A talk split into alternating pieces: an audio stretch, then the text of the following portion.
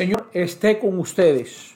Lectura del Santo Evangelio según San Mateo. En aquel tiempo, Pedro se acercó a Jesús y le preguntó, si mi hermano me ofende, ¿cuántas veces tengo que perdonarlo? ¿Hasta siete veces? Jesús le contestó, no solo hasta siete, sino hasta setenta veces siete.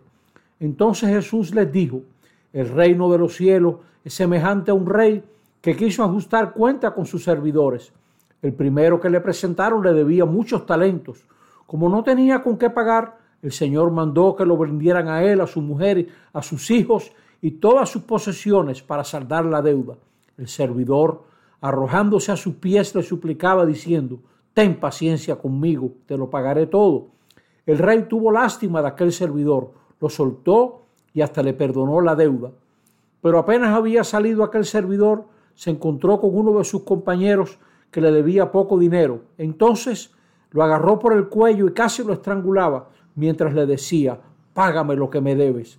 El compañero se le arrodilló y le rogaba, ten paciencia conmigo y te lo pagaré todo. Pero el otro no quiso escucharlo, sino que fue y lo metió en la cárcel hasta que le pagara la deuda. Al ver lo ocurrido, sus compañeros se llenaron de indignación y fueron a contar al rey lo sucedido. Entonces el Señor lo llamó y le dijo, siervo malvado, te perdoné toda aquella deuda porque me lo suplicaste. ¿No debías tú también haber tenido compasión de tu compañero como yo tuve compasión de ti? Y el Señor, encolerizado, lo entregó a los verdugos para que no lo soltaran hasta que pagara todo lo que debía. Pues lo mismo hará mi Padre Celestial con ustedes si cada cual no perdona de corazón a su hermano. Palabra del Señor.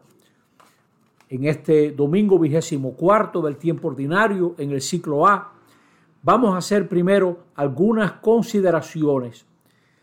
Aquí no se trata de la gente que pide perdón para seguir en lo malo, sino que nos invitan a un diálogo, un diálogo de responsabilidad.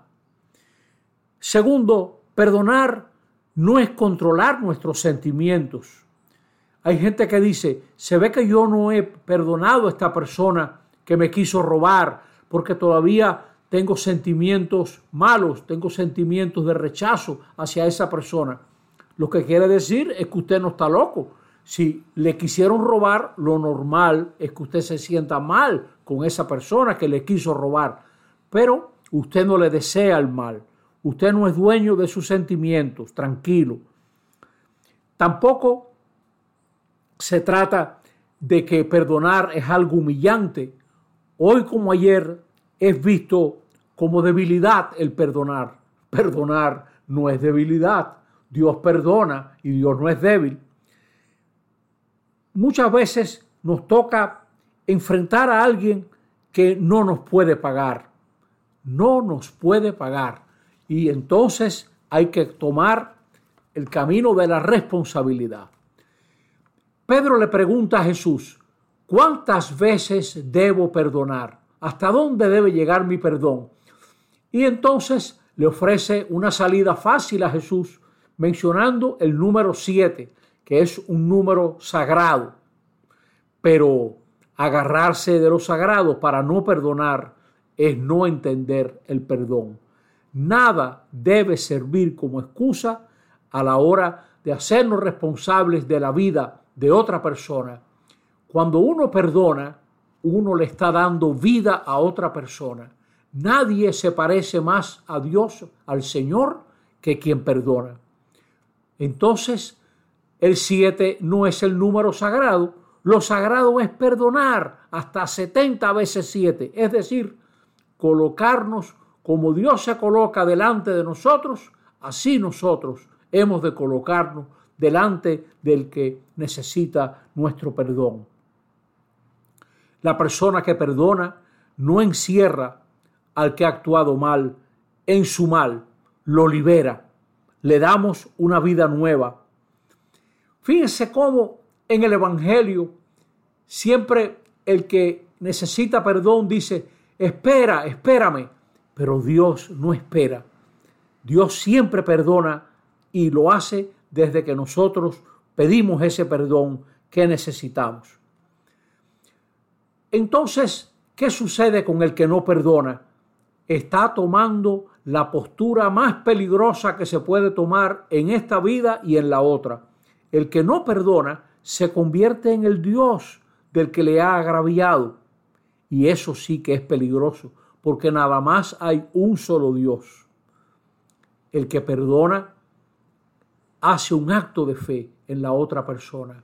Creo que tú vas para más. Creo que puedes caminar un camino diferente. Yo no soy tu Dios. El Señor es tu Dios y te puede ayudar a caminar otra vida. No hay peor verdugo que la venganza.